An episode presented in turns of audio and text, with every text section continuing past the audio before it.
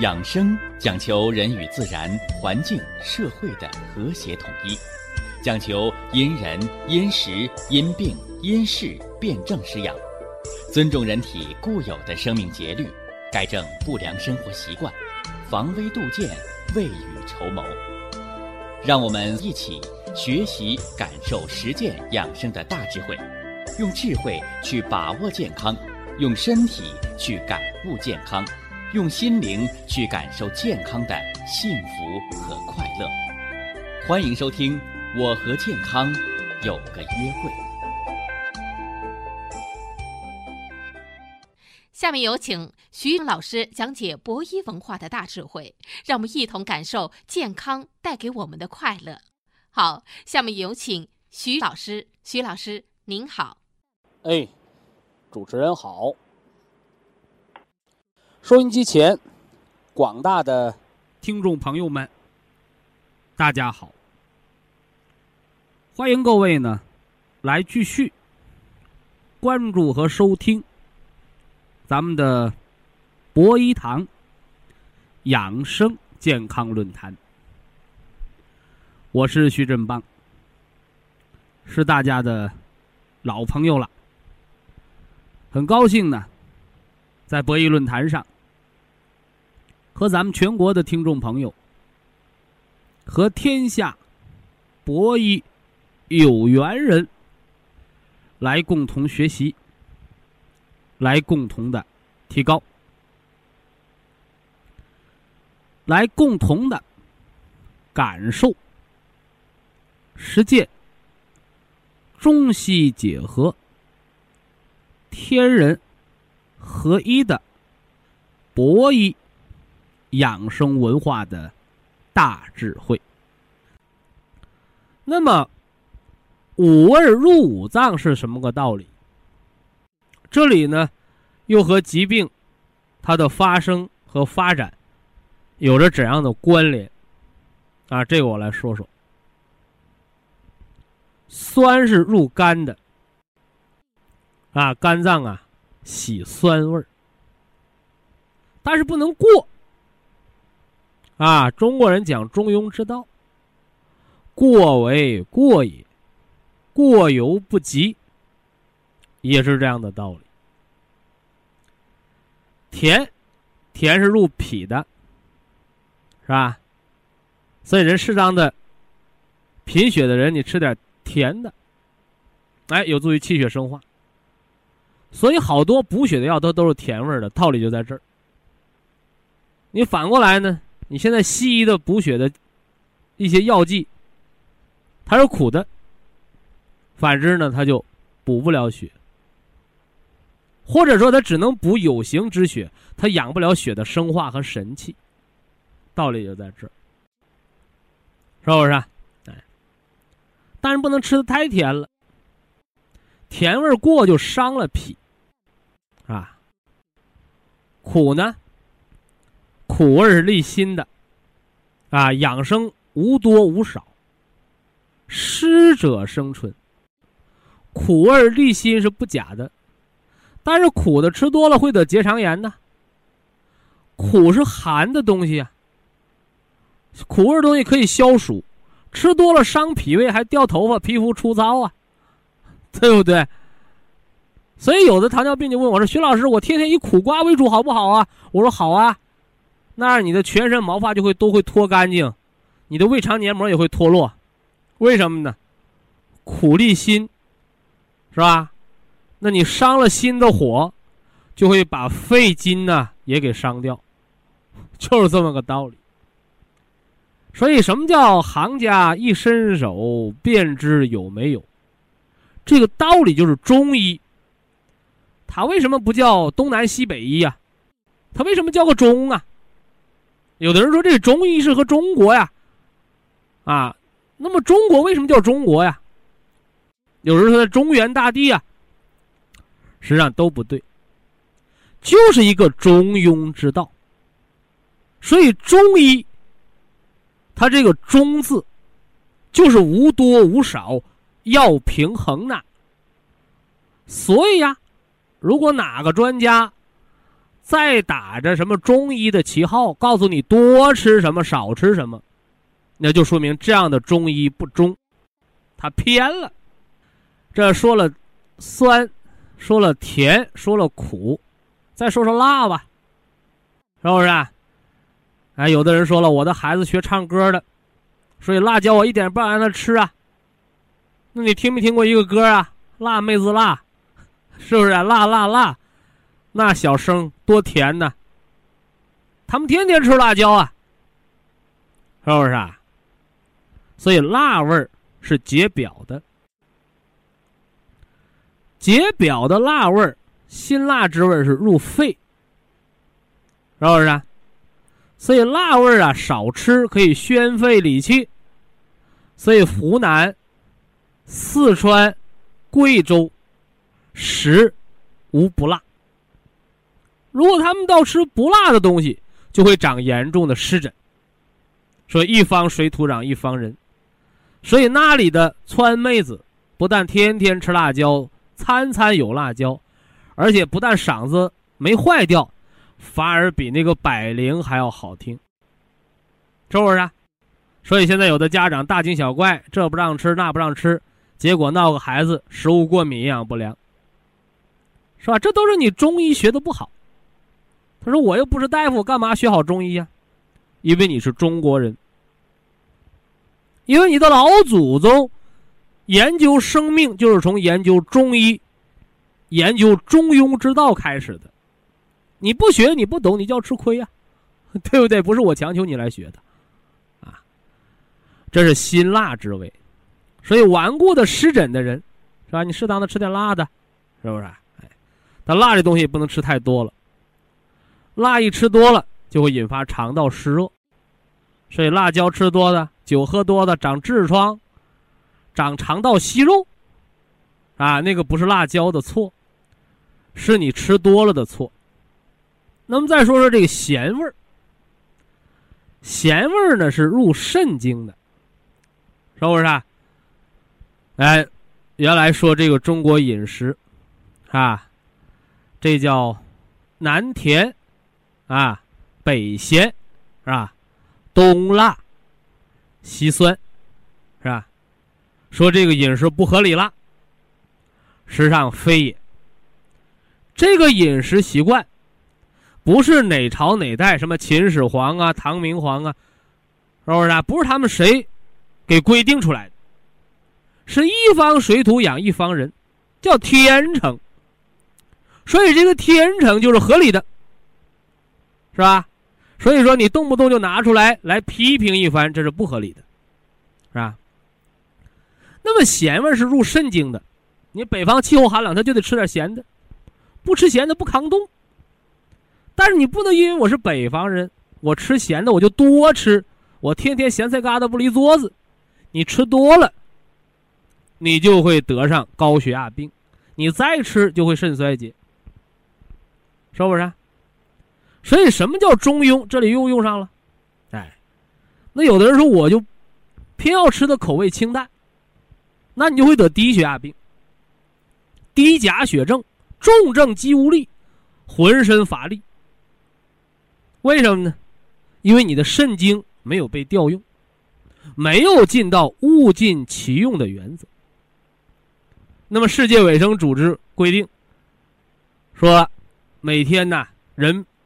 日用盐量三到，啊五到八克啊五到八克，那你用几克呀？你是用五克还是用八克呀？啊，说中国人平均水平，咱们要用到六克，那你北方的天冷的时候，你就多用点，是吧？南方的朋友，你到天热的时候大量出汗，你也要多用一点，这就是个平衡，是不是？所以中医呀，它是能够适者生存。也是源于他的中庸之道，是不是？所以中医啊不会失传。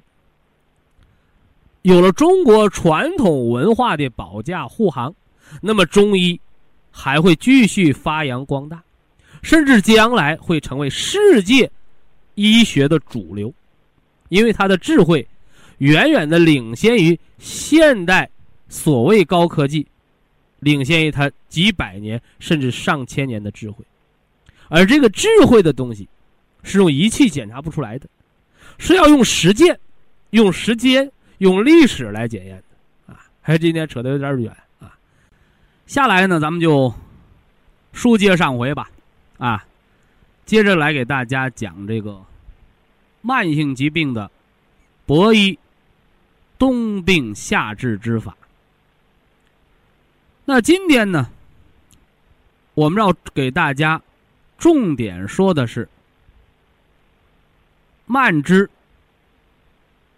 哮喘、肺气肿、肺心病、呼吸系统疾病的冬病夏治之法。这个呼吸系统疾病啊，好多人认为啊，这个肺脏啊。只是管喘气儿的罢了，是不是啊？大家也很容易理解人的肺开窍于鼻的说法，所以大家也很容易认同我博弈论坛上常说慢性鼻炎、鼻窦炎专治鼻子一辈子也好不了的道理。因为什么呢？鼻子只是个门儿啊。而肺脏，才是藏在里面、养人一身之收敛之功的关键，是不是？哎，那么今天呢，我们不说鼻炎，啊，鼻炎很容易调整，啊，博弈的内外结合之法，外部藕汁滴鼻子，内部呢？核桃仁、冰糖、蒸梨来润肺，内外相通呢。用迎香穴四步开窍疗法，打通五官之间的通道。啊，这是鼻炎，我们不多说。今天呢，我们绕什么呢？举一反三，来说一说和鼻子、和肺。密切相关，而且呢，非常普遍的发生在我们老百姓的身边，却不为人知的肺气不敛之病。什么病啊？啊，过敏啊！这个季节，花香啊，是不是啊？泥土的芬芳啊，出门踏青啊，啊，好多人。花粉过敏，啊，有的人树胶过敏，啊，还有的什么呢？食物过敏，啊，还有紫外线过敏。不少人找到我说：“徐老师，这个到底该怎么调？”有很多朋友第一时间他找到了医院，而医生给大家开的更多的是什么呢？抗过敏类药物。啊，原来不懂啊，医生开什么药就吃，也不问为什么。现在呢，成为博医有缘人了，啊，大家都摘掉了医盲的帽子，啊，具备了一定的，啊，治病的一些养生的基础素质，啊，也可以叫做整个国民的什么呢？啊，健康素养在不断的提高。吃药吃保健品都知道看说明书了，哦，一看，啊，说怎么着啊，啊，吃抗过敏的药不能开车啊，啊，不能做注意力集中的事儿，因为容易犯困。那什么是抗过敏的药啊？哎，抗过敏的药，请大家写到您的健康笔记上，是来削弱人的免疫力。来麻醉人的免疫力，来降低人的免疫力，是吧？说这怎么回事啊？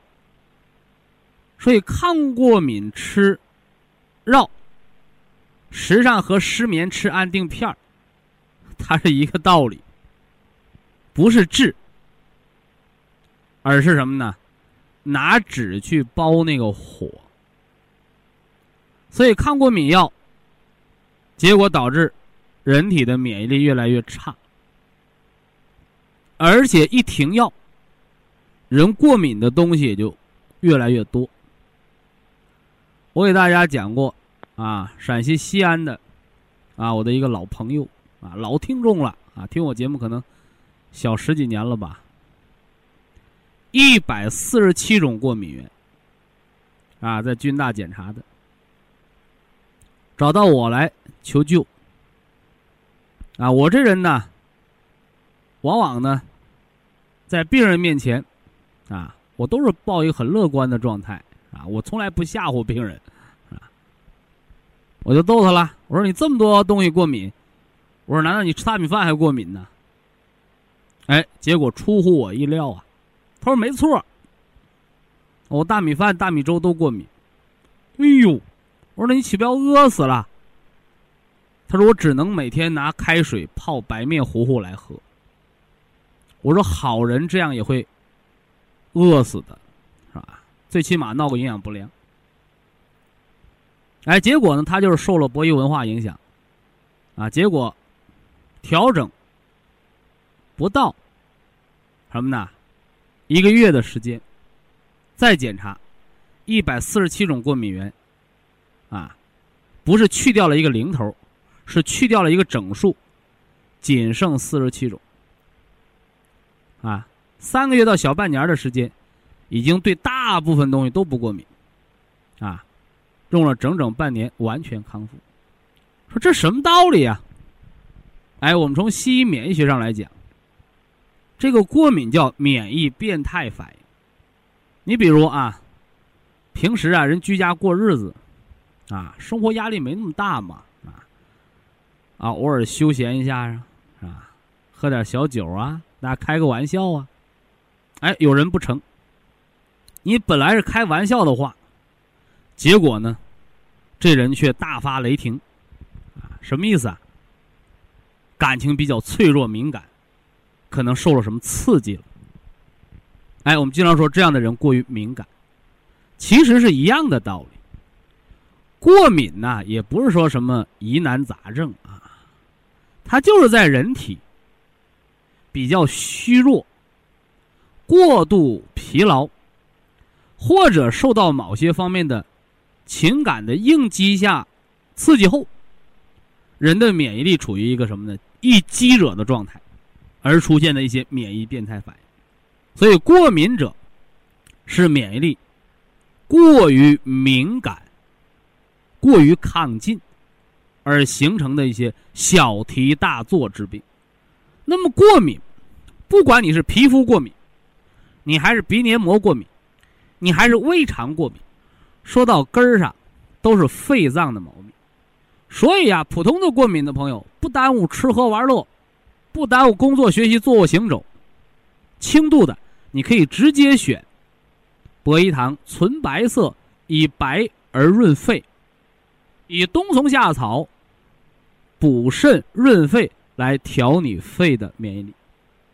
记住，这个对免疫力的调节，既不是单纯的增强，也不是胡了八嘟的抑制和消绕，而是平衡。这是普通的过敏的朋友，而对于严重的过敏的朋友，一定要从补元气开始。尤其是白藜芦醇，是非常有效的抗过敏。和调节免疫的物质，所以对于过敏体质，是吧？这样的朋友尤为适用。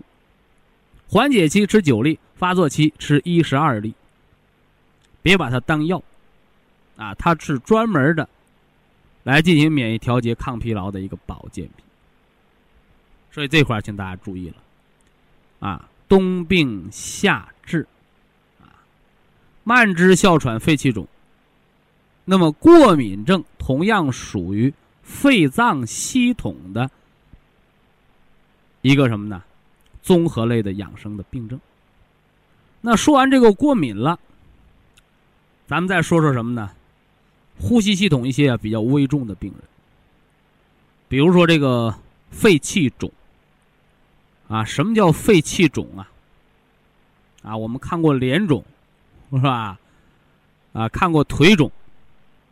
看过关节肿，而肺气肿呢，是拍片子才能看到的，但是从人颜面上也能看得见，比如说早晨起来，脸老肿，是不是啊？脸胖的人，多半的心肺功能都不好。慢性支气管炎呢是北方地区比较常见的疾病，每年的冬秋季节连续反复出现咳、痰、喘、咳白色泡沫样痰，这样的病人就叫气管炎。但记住是冬秋季节发病，春夏缓解。那么这个气管炎反复发作。三年往上叫慢性，用不了十年，大部分都会晋级，啊，加官进爵，啊，成为肺气肿。那么肺气肿就不挑这个冬秋季节了，叫一年四季皆可发病，尤以冬秋为甚。啊，冬天秋天要加重的，平时经常犯病的那是肺气肿。肺气肿的表现就是什么呢？肺内啊。残余的气体太多，所以人老处于憋气啊、缺氧啊、胸闷这个状态，是吧？那你那个新鲜的空气就不能换进去，所以长时间肺气肿，肺里边的积气比较多，肺动脉的压力就比较高。那这个肺动脉呢，它连着什么呢？连着右心室啊，右心室。所以时间呢一久了。啊，时间一久了，人的心脏的右心的压力就比较大，久而久之呢，出现心脏功能的不全，叫心衰。所以，当慢支发展成为肺气肿，当长时间的肺气肿导致了心功能不全而形成了心衰的时候，就叫做肺心病。所以这是一个病的三个阶段。气管炎是冬秋犯病，多长时间？仨月，是吧？肺气肿呢是年年都犯病，冬秋加重。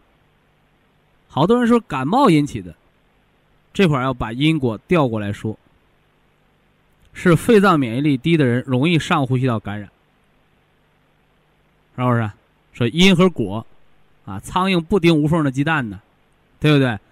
健康人感冒可以，他容易好；而慢支哮喘、肺气肿的人容易感冒，感冒了不容易好，还容易加重病情。啊，这块一定要知道“打铁还需自身硬”的道理。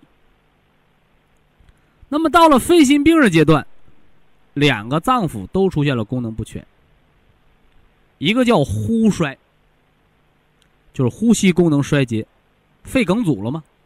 啊，阻塞性的肺气肿，一个叫心衰，啊，心脏的回流啊，啊，心脏的血氧换换呢，哎，血氧交换都出现障碍，心衰。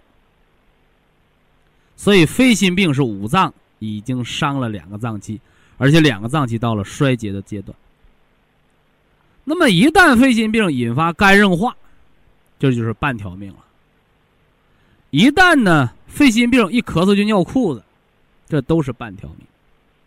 所以这个五脏调节，一定要有一个轻重缓急啊，啊是缓解症状，还是内养五脏？这个选择上，啊一定要有区别啊。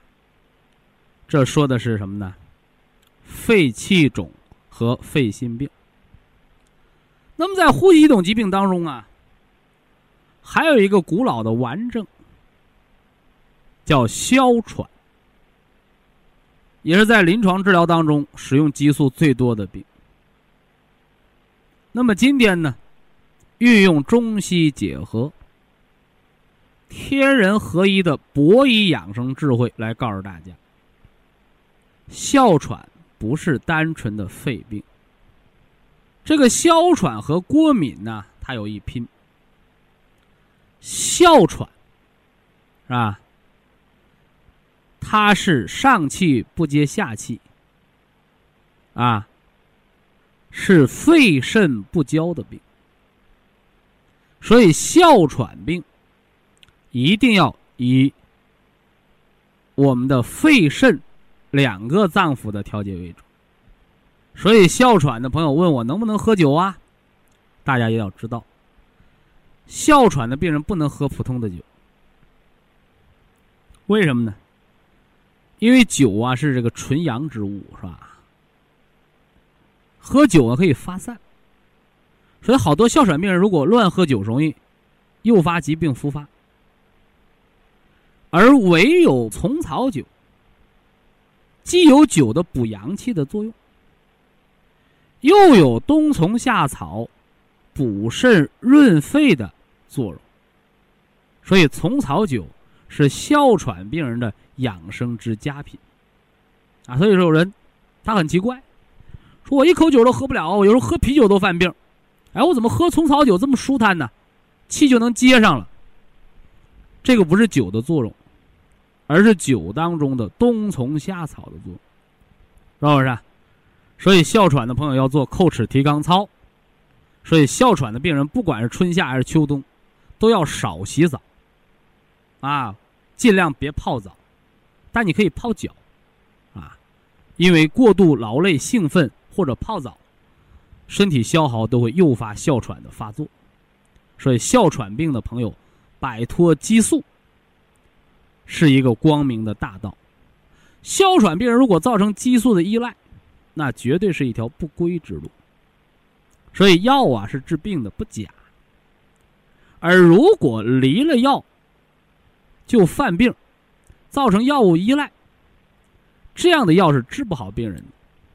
而反之呢，通过治一治、调一调、养一养，而最终恢复。病人的五脏六腑的全自动，这样的养生才是恢复人生命五脏的本能，实现元气十足、五脏六腑全自动的养生天人合一的目的。啊，希望大家把它明确了。那么，呼吸系统疾病的朋友还要注意，不是我吃白润肺就完了，还要合上季节，比如金克木，你像春三月。呼吸系统疾病的朋友一定要重视肝的调节，防止肝气犯肺，防止肝气郁结而诱发疾病的发作。这也是五脏相生、天人合一的道理！希望大家把它掌握好。呼吸系统疾病的朋友泡脚用的是红花艾叶，这个艾叶的作用就是宣肺理气，既能发散，又能收敛。哎，尤其是。刚生完孩子满月的年轻的妈妈，预防产后风是吧？艾叶泡脚，或者艾叶擦身，啊，对我们的皮肤粗糙、皮肤过敏，啊，荨麻疹，都有很好的养生调理之功。以下是广告时间。博一堂温馨提示：保健品只能起到保健作用，辅助调养，保健品不能代替药物。药物不能当做保健品长期误服。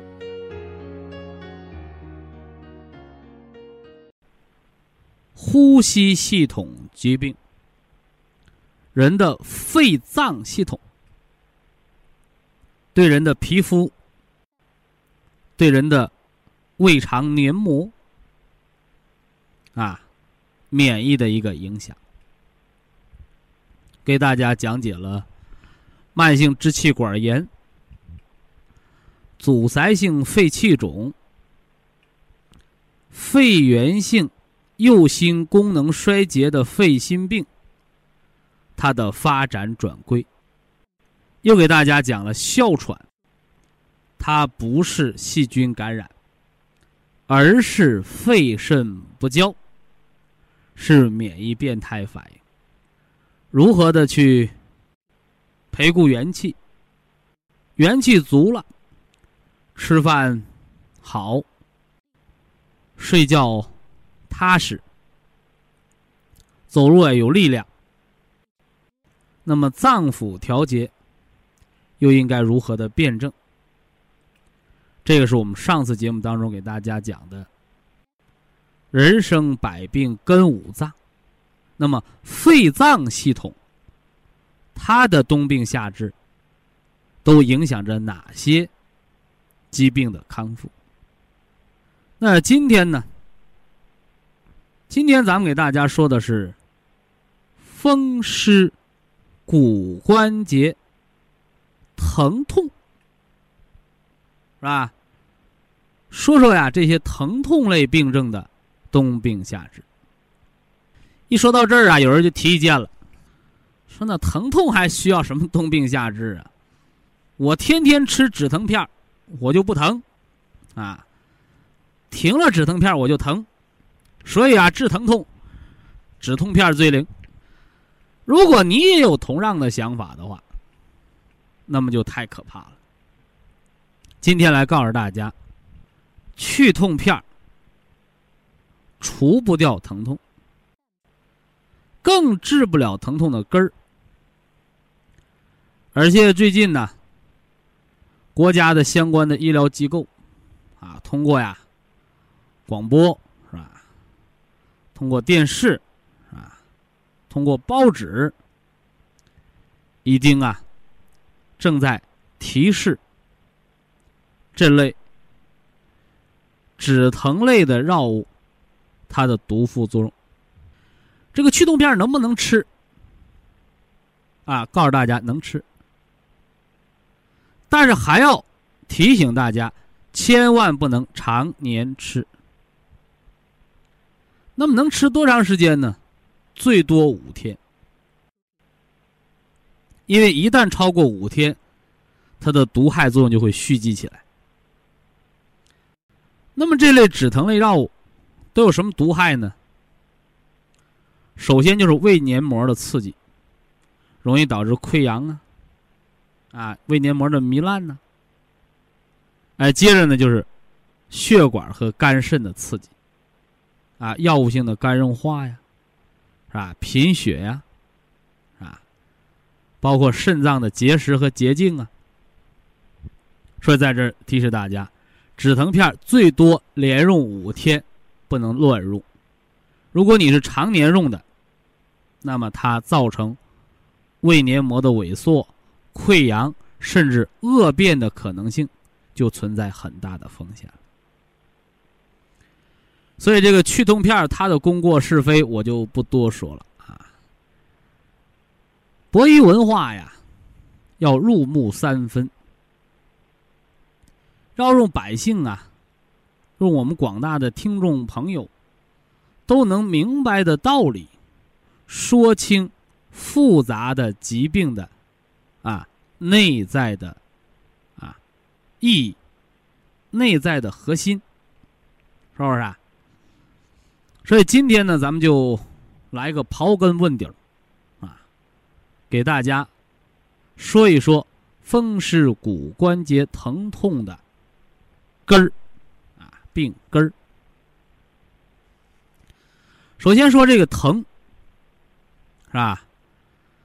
好多朋友认为呀。不疼的就没有病，啊，疼的呢，就是病。实际上，在这儿呢，我告诉大家，往往这个疼啊，都是小病，疼是无大病的，是吧？除非呢，有些持续。疼痛难于去除的，那就容易发展为恶性病啊！你比如肿瘤所导致的骨痛啊，那是相当痛苦的，是吧？而平时我们说的风湿骨关节疼痛，它都是一些良性的疼痛。说这个疼痛还有良和恶吗？没错。这个疼痛啊，是来给你一个提示，也是给的人的一种人为的自我的保护。有的老人家，那关节疼痛怎么来的？我常说呀，我说所有人得病，你一定要知道自己病是怎么造的。不知道病怎么得，你就不可能把它医得好。哎，于是好多人就做。自我检讨了啊，徐老师，我这病啊是累出来的啊。我累出来的，说你还累吗？哎呀，不敢了，疼啊！哎，你说疼是坏是好啊？不疼你接着累，累残废了啊！一疼啊，一疼你不干活了，休息休息。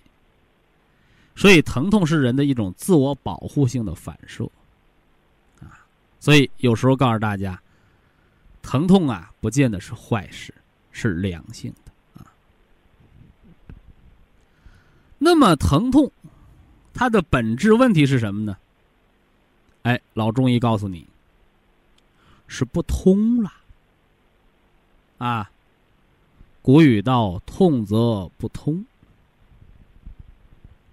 那这是什么不通了？是血管吗？是血液吗？啊，不是的，是中医的经络。那什么是经络呀？我给大家讲过，经络者，气血的通道。经者，是气血大的通道。那这个络呢？啊，络脉是气血小的通道。啊，那么经络只有活人的身上才有，死人的身上是找不着经络的。为嘛呢？因为经络是气血运行的一种电生理现象。所以，什么是经络呀？经络是人体的血液、体液、淋巴液，包括体内的电生理传导的综合性，都叫经络的传导。啊，说这大家一定要明确啊！哎，我关节痛啊，一拍片子，大夫说没事儿。对不起，你的医生说谎了。他应该说拍片子，骨头没事儿，因为如果没事儿的话，他不会疼。那有事儿的是什么？有事儿的是经络啊，有事儿的经络。所以说，医生的 X 光片他看不到。所以说，你看不到，并不代表这东西不存在。就像我们天天呼吸新鲜的空气，空气你看到了吗？你抓到了吗？哎所以人是有智慧的，人的智慧就是人能知道，或者人能认可人看不见的东西的存在性，啊，这就是人的智慧啊。你看不见，并不代表它不存在，啊，这个大家一定要清楚。那么风湿骨关节疼痛是经络不通了。那么导致这个经络不通，究竟有哪些原因呢？哎，我把它简单的分了一下类，啊，简单的分成四类。第一类是外在的因素，寒凉风寒，啊，我常年骑摩托车，啊，关节痛，风吹的。啊外界风寒亢盛，是吧？在经络空虚之时乘虚而入，风邪、寒邪、湿邪凝于经络之间，啊，不让气血正常通过，故而痛则不通。这叫风湿性的关节炎。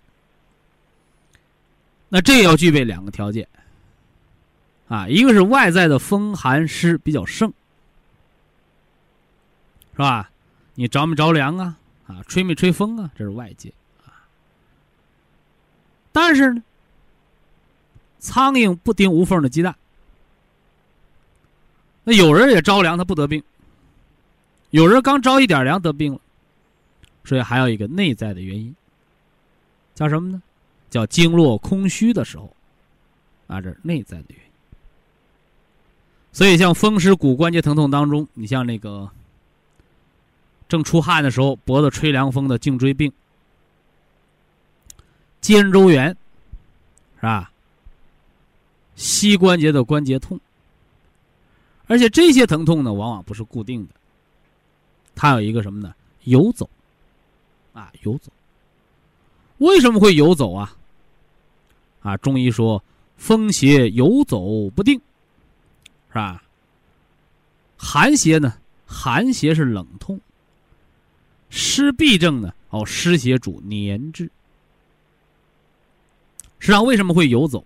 我来告诉大家，啊，中医说是风在走，实际上非也。哎，实际上就是气血和风寒湿啊正邪交锋的一个过程啊，所以才会窜着疼啊，这么个道理啊啊，不是风自己在走，而是气血要走，风不让它走。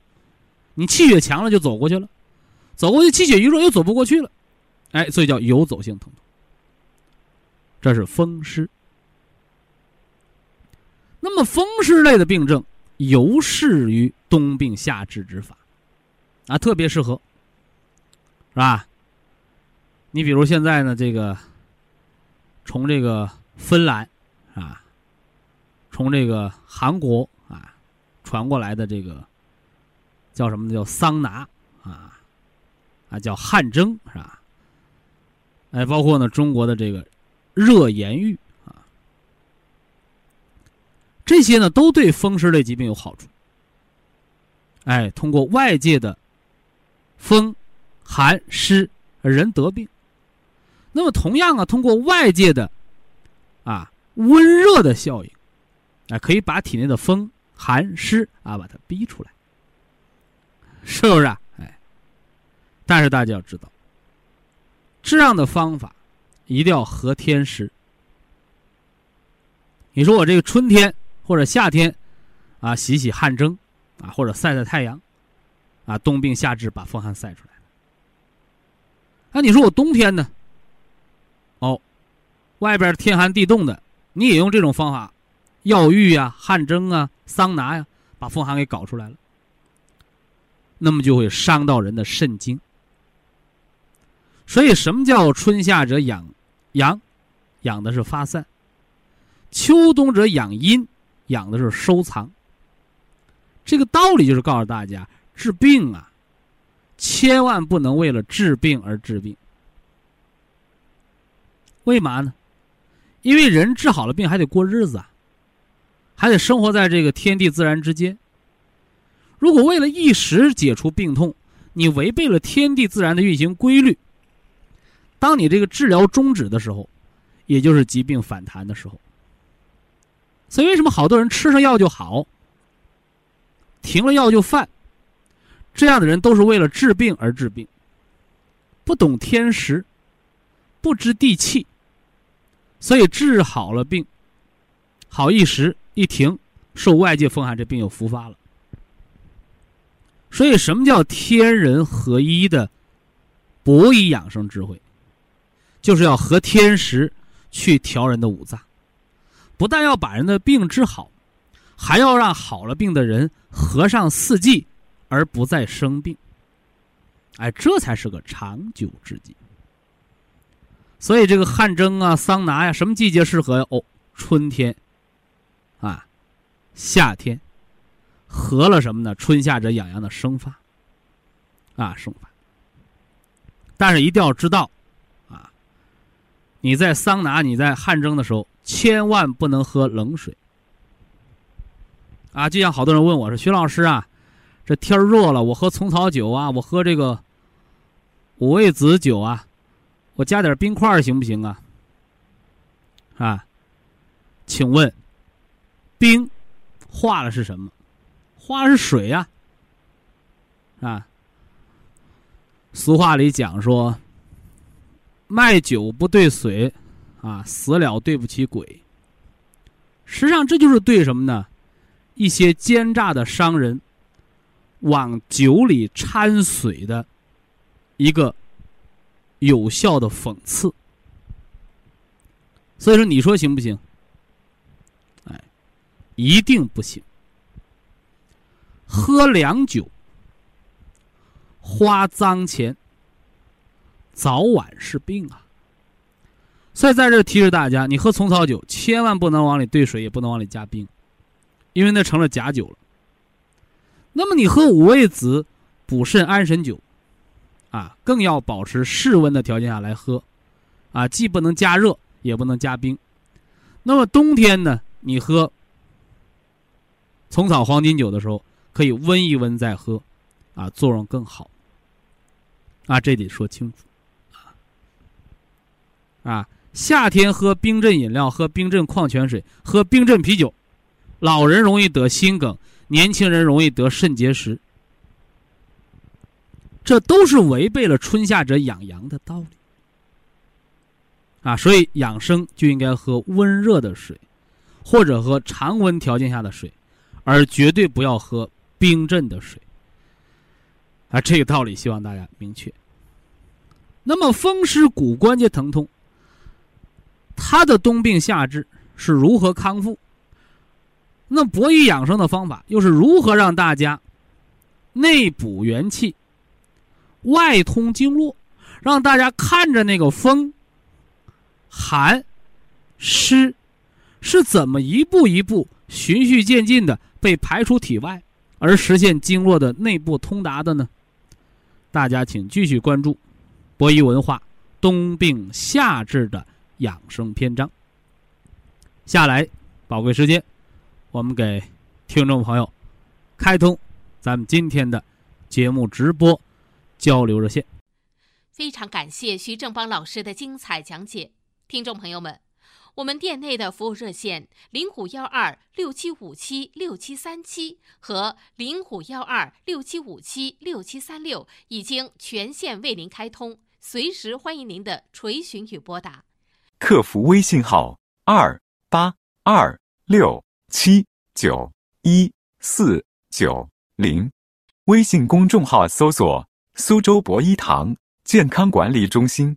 下面有请打通热线的朋友。这位朋友您好，您好啊，喂，你是哪里听众？嗯，我是南京的。说您的问题。啊，我一四年检查那个做 CT 查的是右颈静脉高位。什么意思啊？右呃，就是颈静脉高位，右颈静脉高位。你这几个字儿我都没听清。就是、检查哪儿了？检查心脏还是检查脖子？检查头。检查头 CT 啊，做 CT。对对。你头不舒服啊？是头晕呢？是头疼啊？查 CT 啊？不是，当时是啊、呃，中耳炎，耳膜穿孔。嗯，这检查耳朵，呃，检查耳道嗯有没有问题，然后查出来是，哦、嗯，耳道是没有问题。这个，嗯，检查是右颈静脉高位。当时医生也没说，我不知道这是什么意思。不知道。嗯。你那几个字儿都没说清。右颈就是颈静脉，颈子颈子那个颈静脉高位。颈椎的颈。嗯。那下面。静脉高位。啊。颈静脉。后面那俩字儿到底是啥呀？安静的静。安静的静。嗯，血沫的脉。你就静脉就得了呗。静，我听了半天就听成芥末。我听说什么芥末，咱还要吃海鲜，来点辣根儿啊，还芥末。对不起，对不起。你这南京普通话说的让我一头雾水。我就琢磨你那颈椎那颈字儿，我大抵能听清，但你这个芥末芥末的就给我造懵了，叫静 脉。静脉，对对。颈静脉怎么的了？高位。高什么位？他就 CT 上面写的这几个字，右颈静脉高位就是这样。你高位你得解释啊！你是高电压呀？你静脉有什么高位低位的？先天畸形啊？是怎么个意思啊？我不知道他那个 CT 上面就写这几个字。CT 不是给你看的，给医生看的，是给他当时是检查耳朵，耳朵里面中耳炎。那你就治中耳炎就完了呗。中嗯，中耳炎治好了，但是这这个右颈静脉静脉高位，这个我不知道这对身体有没有危害。不知道，这个诊断谁下的？你问谁去啊？哦、嗯。你问我问不着，你得问给你查 CT 收你挂号费那大夫，对不对？嗯，当时我没有看，我只是看，只知道这耳朵有没有问题。嗯，没有问他。你还是问他去啊。我就是平时血压低。这个闲事儿我管不了啊，血压低有血压低的方法，是吧？就是平时呃，就是一直呃，今年四十六岁，一直血压都在一直低，高压没上过一百，一直低只能说明一直有病。啊。它不能说明你一直低就正常，一直低说明你一直有病。一直都有病。哎，低血压是病，这个常识不知道吗？但是医生那个检查，他家血血压偏低，他讲没关系，是。所以现在身体感觉你就留着呗，等你低血压、心肌缺血了、脑供血不足了、老年痴呆了、脑梗的时候，完了你看看低血压到底用不用治？嗯低血压叫隐形杀手，血压是推动血液流动的动力。活人有血压，死人没有血压。血压高了就容易脑出血、脑动脉硬化；血压低了，血就不流动，流动缓慢，人就缺血、长血栓。不是我就是这这这。我不强求你啊，是你给我打电话，你愿意治治，不愿意治留着啊。我我就要问你怎么治法，怎么保健？我就现在的症状就是睡眠不好。你不说低血压，你那大夫不说低血压没事儿吗？啊。你那大夫不说低血压没伤害吗？呃，没伤害了，你脑供血不足的失眠哪儿来的？就是眼睛干。那不还是低血压来的吗？嗯。十二粒。十二粒吃原花青素。十二那个人。哎，十二粒，早中晚各四粒。什么时候吃到七十一百一了？你再减到九粒儿。低血压叫隐形杀手，血压低，血流的就慢，流的慢就容易堵塞，所以心脑血管病，低血压，它是一个隐形杀手来造心脑血管病啊。嗯。哎，不是病，不是病就不叫低血压，叫正常血压，正常血压是八十一百二三。你如果说低血压不是病，就等于说孩子考六十分活该了。九十都不到，有时候九十都不到。哎，你爱治不治啊？好了。不是，我我我说的不明白吗？我想吃什么？吃这个早中晚几粒？早中晚各四粒。长白山葡萄籽儿的提取物，原花青素。花青素的。哎，另外呢，补一下那个。补一下那个脾，补一下那个肝和脾啊，吃个绿加金啊，早晨吃绿的，晚上吃金的，这个是调脾胃的，养肝血的啊。肝血不足则目盲，是不是啊？嗯。哎，脾胃不和则血亏，哎，脾胃生化气血。长点知识，长点脑子啊！哎呀，不是死于疾病啊，真的是死于无知。啊，低血压不是病，不是病别治，留着，等傻了再治，看傻了还能治好不？对不对？哎，所以可见，咱们这个大型生活类啊、健康服务类的节目啊，科学知识的普及多么重要啊！祝您健康，有请下一位听友，您好。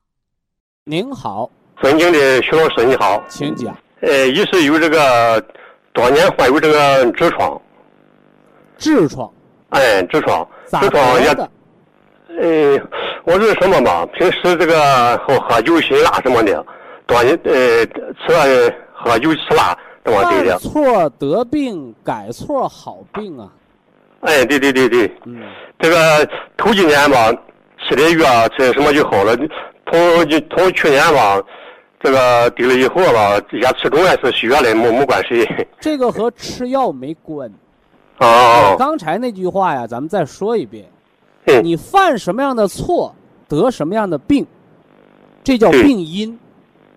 对对对。所以养生治病就是改错。对对对。你喝酒喝出的痔疮，喝酒喝出的肝硬化，你酒不停不戒，这病好不了。吃什么药都是白吃的。对对对。是不是？啊所以要 改错，这第一条。嗯。那么光会改错，那还要保健品，要医院干什么呢？还得要保健品呢，帮助你改错；要医院呢，提醒你哪儿错了，给你补救。那么痔疮是哪儿得病了？是肛门长疮吗？不对，不要光就字面的意义解释。痔疮是肛门周围静脉血管曲张。对。所以说，你长痔疮的出个那个呃痔核、大血疙瘩，我告诉你，那是血管鼓包了。哦。它和腿上长的静脉曲张是一个道理。那么静脉曲张是谁的病？是肝的病。肝不能主那个血管平滑肌的弹性了。所以为什么肝硬化的人要呕血呀？为什么要食管破裂呀？要吐血呀？道理都在这儿。所以静脉曲张一，外面。用红花艾叶水温水坐浴，洗一洗，是不是啊？对保持静脉的血流畅通和清洁。二一个，不饮酒，别坐凉的地方，不吃辛辣，来养这个肠道的好环境。另外，我们是不是吃点双歧活菌，把肠道的这个什么呢？环境改变一下，省着肠道老有湿热，老往下跑。为什么喝酒长痔疮？它湿热往下走，它不就长痔疮了吗？对不对？对对对，哎，完了呢，从内部调养那养内脏的角度，我们养养肝，吃吃养肝的食疗，你这样一来呢，你那个肛门静脉曲张，血管就逐渐的通了，大血疙瘩变小血疙瘩，小血疙瘩化了，这静脉曲张好了，你肛门不就收缩自如了吗？嗯。至于什么手术开刀，嘎完了还长，嘎完了还长，因为啥呢？你要说我。做完痔疮手术，把肛门缝上，这人变成改道了，变成那草耙子，光吃不拉了，肛门不用了，那这地方好。你只要用它，你有湿热的东西往下跑，它痔疮就往外鼓。对对对。肠道没有湿热，你这痔疮它就收回去了。对对对对。就这么回事儿啊。哦。就像那静脉曲张的人问我，那徐老师，我我腿开完刀了，为什么做完手术还犯呢？我说很简单，你把腿锯了，它没腿它不犯。你有腿，你久站，血管回流不了，它长静脉曲张。对对对。所以这就是因为你腿是血肉之躯，它靠血营养，你把那管子破坏了，它就长静脉曲张。所以得静脉曲张的不能久站，不能长时间站着，不能长时间蹲着。哎，不能下肢寒凉，都是这个道理。不能吃刺激性的食物。嗯。饮食得清淡。你说我就得吃的有滋有味的，我就得吃点麻的、辣的、烫的。你嘴是得劲儿的，肠子遭罪，肛门遭罪了。是是是，是不是？是是是。哎，辣椒忌口啊，可以吃泡椒，不能吃辣椒。对对对对。哎，这个我这个什么，这个西方的指甲有棱子，身上有红点。怎么了？那个指甲有棱子是不是干干血指甲上有棱子有条纹，西医说叫营养不良。嗯。问中医哪个营养不良？西医告诉你缺维生素，对不对？缺钙，缺维生素。但中医不那么告诉你，中医告诉你肝主着甲，哦，你肝血足的指甲盖是平的、圆润的、鼓溜的，对不对？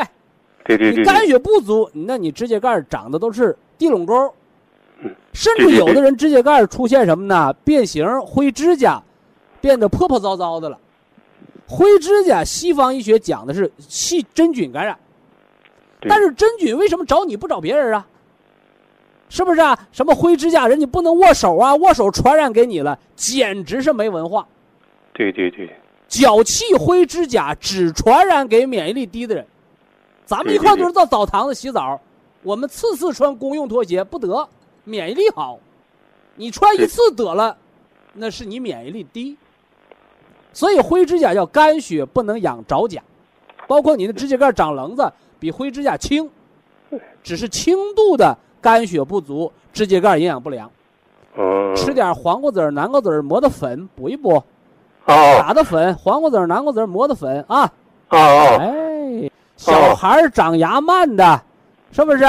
对对对。长个快了，骨头生长期骨痛，老年人骨关节炎、滑膜炎，选南瓜籽、黄瓜籽磨的粉的食疗，比你吃什么维生素、钙片儿要对路，要对路。对对对，是不是啊？咱们说得对路子啊！是是是，哎，科学养生，早日实现全面健康。好，非常感谢徐正邦老师，我们明天同一时间再会。听众朋友们，下面请您记好，苏州博一堂的地址是在人民路一千七百二十六号，服务热线零五幺二六七五七六七三六六七五七六七三七，客服微信号二八。二六七九一四九零。微信公众号搜索“苏州博一堂健康管理中心”。好，非常感谢您的收听，我们明天同时间再会。